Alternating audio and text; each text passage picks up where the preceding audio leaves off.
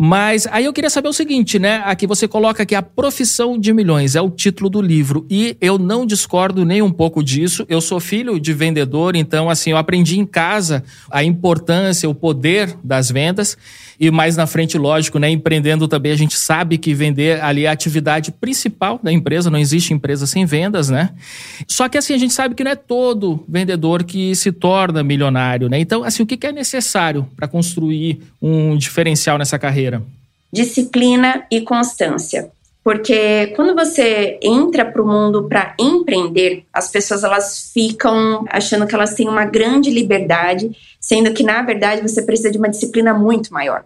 Porque você precisa construir a sua rotina, o seu horário, que é diferente ali de um CLT, né? Que você tem hora para entrar, hora para sair. É diferente empreender. Então, quando você olha dobradamente a sua disciplina, a sua constância, porque muitas vezes, a maioria, né, o empreendedor, ele sabe onde ele precisa chegar, mas o caminho é um verdadeiro Waze. Toda hora está recalculando rota, então você tem que ter uma agilidade com relação a isso e uma sensibilidade ao que está acontecendo no mundo, a percepção das coisas de uma forma muito rápida e ágil.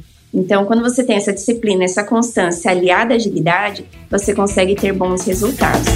Muito bem! Se você está curtindo o nosso conteúdo por aqui, mostre esse amor seguindo o podcast Café com a DM e deixando também a sua avaliação. A gente se vê amanhã em mais um episódio.